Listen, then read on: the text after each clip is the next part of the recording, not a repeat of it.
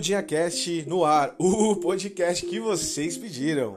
Mais um episódio no ar, galera. É isso aí. Hoje a gente vai bater um papo sensacional com a nossa parceira, nossa grande amiga Tata C. Ela é loucona, ela é, totalmente é, fora dos padrões é, que a sociedade pede, né? Fora totalmente do sistema.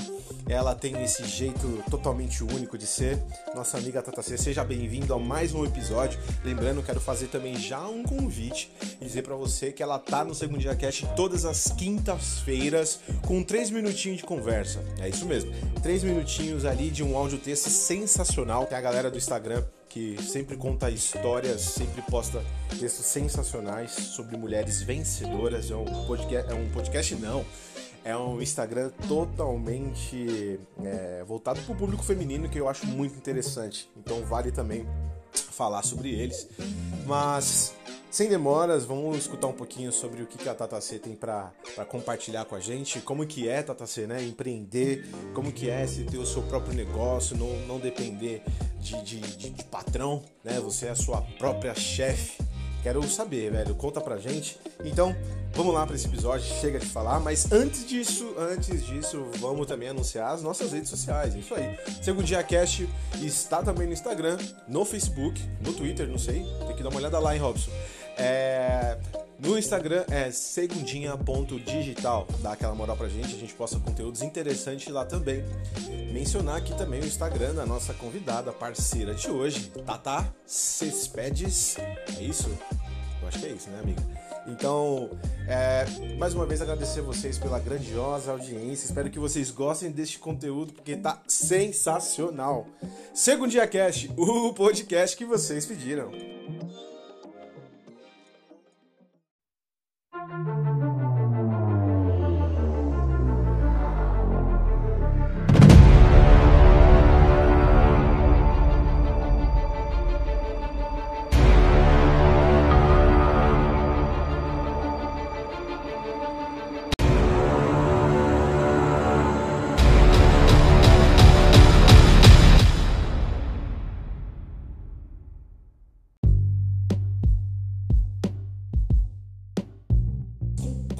Você começar a empreender é, e não trabalhar como CLT? Você, na verdade, a pergunta é: você já trabalhou como CLT? Já.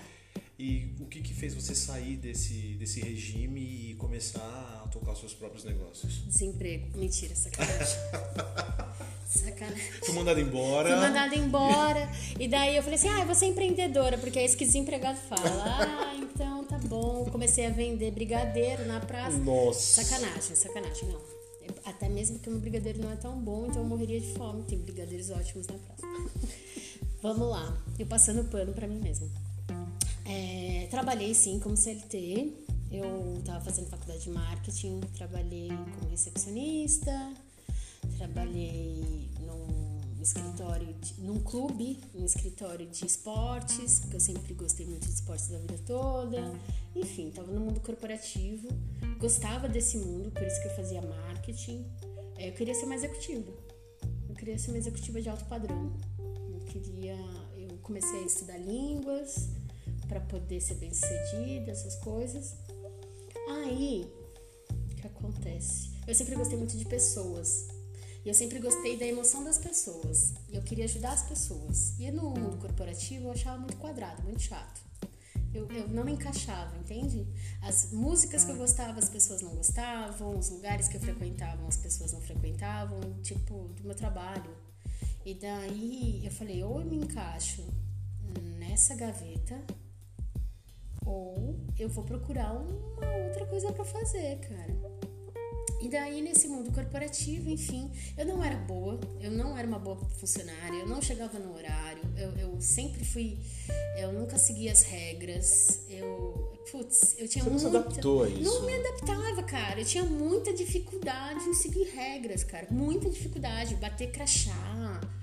Putz, muita dificuldade mesmo, de verdade, assim. E daí eu falei, eu preciso achar uma profissão onde eu me encontre e eu seja feliz, assim, sabe? Tipo, de verdade. E daí eu comecei a fazer um curso de hotelaria no Senac. E eu achei muito maneiro essa coisa de hotel, de cuidar das pessoas, de, de deixar surpresinha no quarto. Eu curtia essa, essa, esse, encantamento que o hotel te passa, né? De viva bons momentos com Sim. a gente. Eu Sim. achava isso muito maneiro. E, e, daí nesse curso do Senac de hotelaria tinha um módulo, uma matéria que era de recreação. Recreação mesmo? Recreação. Era diversão e tal? É. Caramba. Porque em resort tem recreação, né? Tem monitores e Sim. tal. E daí tinha um professor lá, o Batuta, que eu criei um vínculo de amizade forte. E eu sempre gostei dessa coisa de ser palhaça, engraçada, fazer os outros rirem. E ele dava as aulas de recreação e ele disse que ele tinha um acampamento onde ele precisava de monitores estagiários que trabalhassem de graça, mas que seria o primeiro trampo. E daí eu topei e eu fiz um fui monitora de acampamento por 15 dias. Diretos assim, tipo Big Brother de 15 dias, imagina, cara. No último dia eu quase surtei com a criançada toda, já não aguentava mais. Mas eu achei o encantamento do acampamento muito legal e me achei ali. Falei, cara, eu quero isso, eu quero brincar, eu quero ser eu mesma, eu quero ser palhaça. E, e essa, essa coisa de não ser quadrada me encantou. E daí eu voltei para São Paulo, porque era no interior, e eu achei muito legal. E eu comecei a pensar, como é que eu vou ganhar dinheiro? fazendo o que eu gosto. E o que eu gosto é lidar com pessoas. Eu gosto de show. Eu comecei a fazer uma lista do que, que é as coisas que eu gosto. Do que você gosta. Uhum. Para poder entender qual que seria o meu caminho profissional.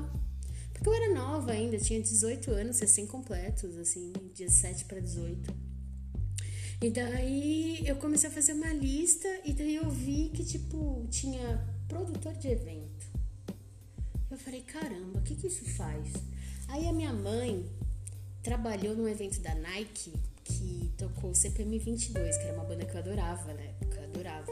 Era muito fã, inclusive fui humilhada e desmaiei quando o Badawi pegou no microfone, tá? Eu desmaiei. Caramba.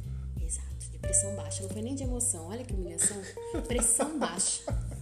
Ai, não tinha comido E eu imaginando que era emoção, mas não, foi pressão, pressão baixa. baixa. Não, eu queria que fosse, ia ser mais bonito, né? Não, pressão baixa. Não vou mentir.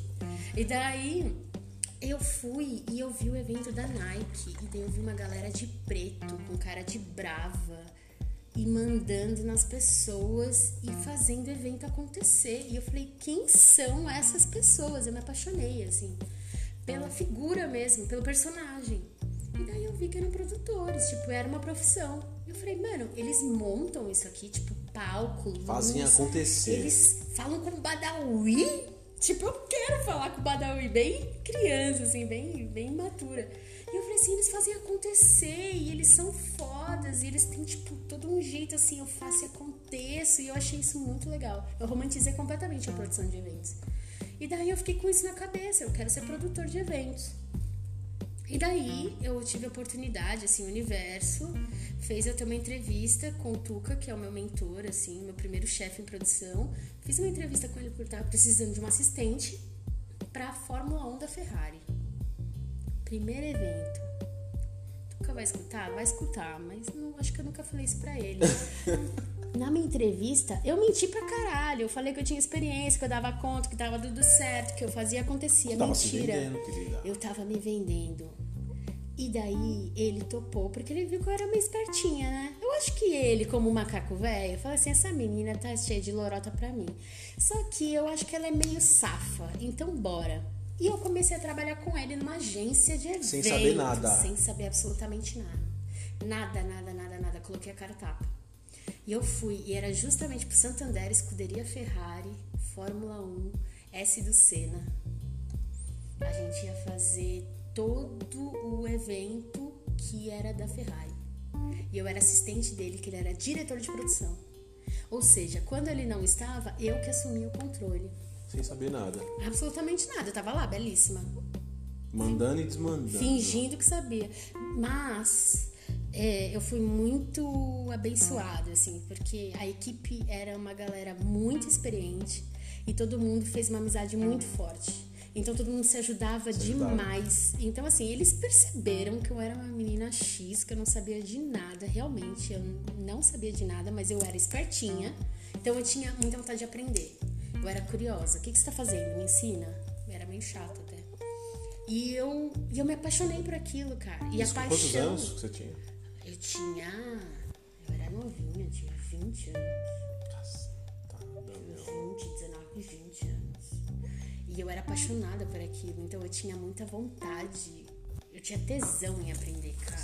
Essa é a palavra. Eu queria muito ser foda que nem eles. Pra eles, para mim, eles eram tipo puta oportunidade. Então eu agarrei assim, eu saía todo dia uma da manhã, duas da manhã, sem me importar, porque eu era o que eu amava fazer.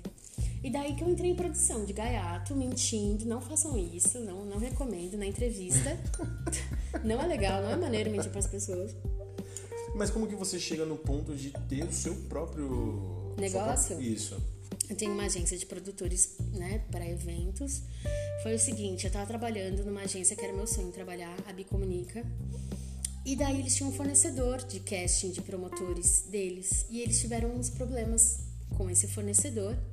Tiveram uns problemas de relacionamento comigo. Só que eu tinha uma moral muito grande na agência. Eu era uma funcionária boa, muito boa. E daí, nesse problema, eu, às vezes, eu indicava pessoas para trabalhar. Quando dava problema com esse fornecedor, eu que sempre tive muitas amizades, eu falei assim, não tem problema, chama o Jonathan que ele resolve. E eu tapava buraco. E, e daí, enfim, eu já tinha uma agência antes, eu tive com um sócio que faliu.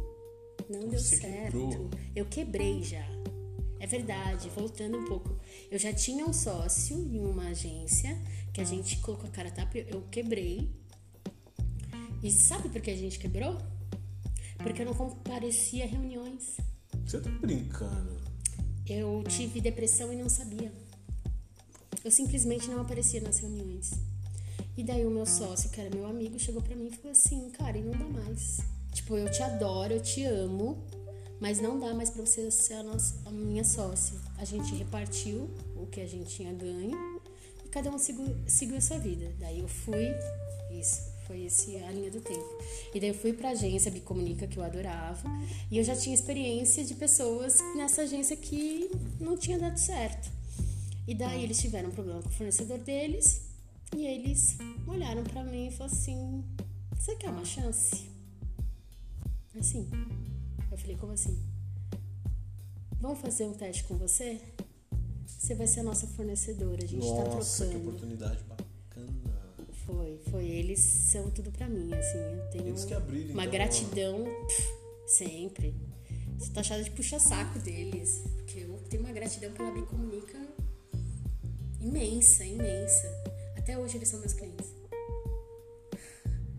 E eu acho que a gente tem uma parceria, sei lá, de cinco anos, no mínimo.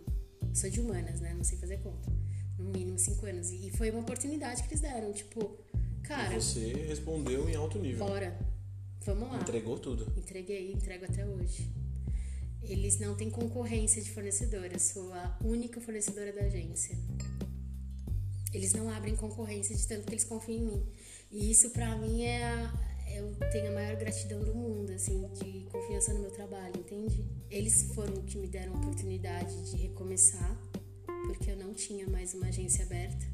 Eles acreditaram em mim, eles testaram, inclusive, imagina que os clientes deles são os que eu atendo, né?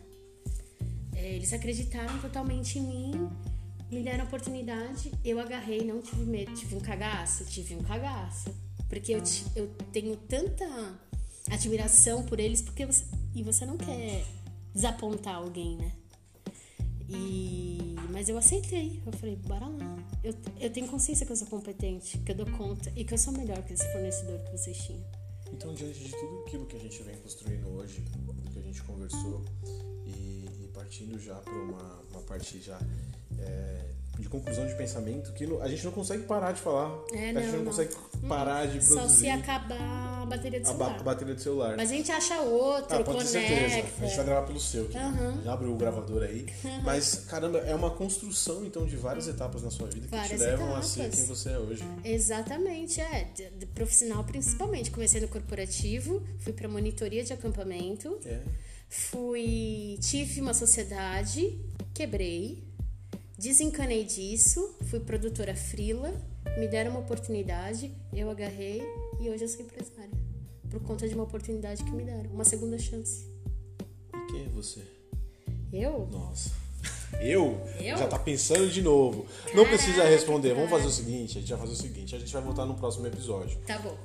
Combinado. Porque no próximo episódio a gente vai vir aqui e vai gravar também junto com a Áurea. Perfeito. Vai Você topa? maneiro. Tá, tá aqui, a gente tá gravando. Você topa falar? Taca-lhe pau nesse Taca-lhe carrinho, pau. Vamos- Marco Velho! Vamos tirar, vamos abrir esse coração aí e vamos ver se ela topa. A gente vai fazer a proposta offline. A gente vai fazer a proposta offline. Mas agora eu quero deixar pra você terminar então esse Tá. episódio. Pode ficar à vontade, fala. Fica à vontade? É, como que você terminaria um episódio tão massa como foi que a gente gravou? Ai, eu vou terminar do jeito que eu sempre quis fazer, que os famosos fazem. Ai, foi um prazer estar aqui. Eu tô muito feliz com esse convite. O meu sonho era participar do Segundinha. Vocês são ótimos. Que bom, querida. E quando passar o arquivo confidencial, tu fala bem de mim, pelo amor de Deus. Quando nós completarmos o centésimo episódio, Uhum. você pode ter certeza que nós vamos considerar você como uma das primeiras Ah, não, tem que ser a primeira, porque eu sou o máximo, lembra? Eu falei lá no começo. Ah, você é perfeita. Eu sou perfeita, é verdade. Então é isso, gente. Eu quero agradecer vocês. Sacanagem. Eu quero agradecer vocês pela presença, de verdade. Foi um momento muito bom que a gente tirou. A gente quer agradecer os nossos patrocinadores. Não existe patrocinador Não ainda. existe, mas vai existir vários e vocês vão sair no tapa, É, tá bom, meu anjo? vão brigar muito pela gente. Então eu quero agradecer. Uma boa semana pra vocês. E é isso, a gente sempre termina assim. Yeah. Você, você curtiu ou não? Eu adorei. Eu adorei. Não quero nunca mais essa experiência na minha vida. Ferrou com a minha cabeça. Entendeu? Terapia agora três sessões por semana, mas assim, tá tudo de bom. Vocês- super legal. E vocês não fazem ideia o que aconteceu no, no, no offline aqui. Mas depois a gente conta. Outro episódio.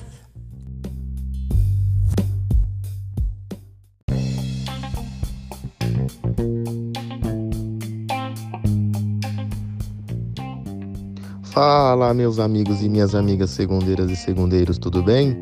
Pensaram que eu não passaria por aqui hoje, né? Ah, se enganaram. Cá estou. Estou aqui para deixar hoje uma reflexão, aquela famosa lição do Segundinha.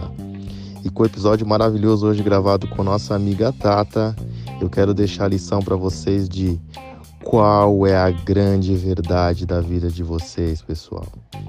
Nos digam, nos respondam essa lição de casa para vocês, tá bem? Nos acompanhem e deixem suas respostas lá nas nossas redes sociais. Arroba segundinha.digital no Instagram. Beijo, abraço, até a próxima!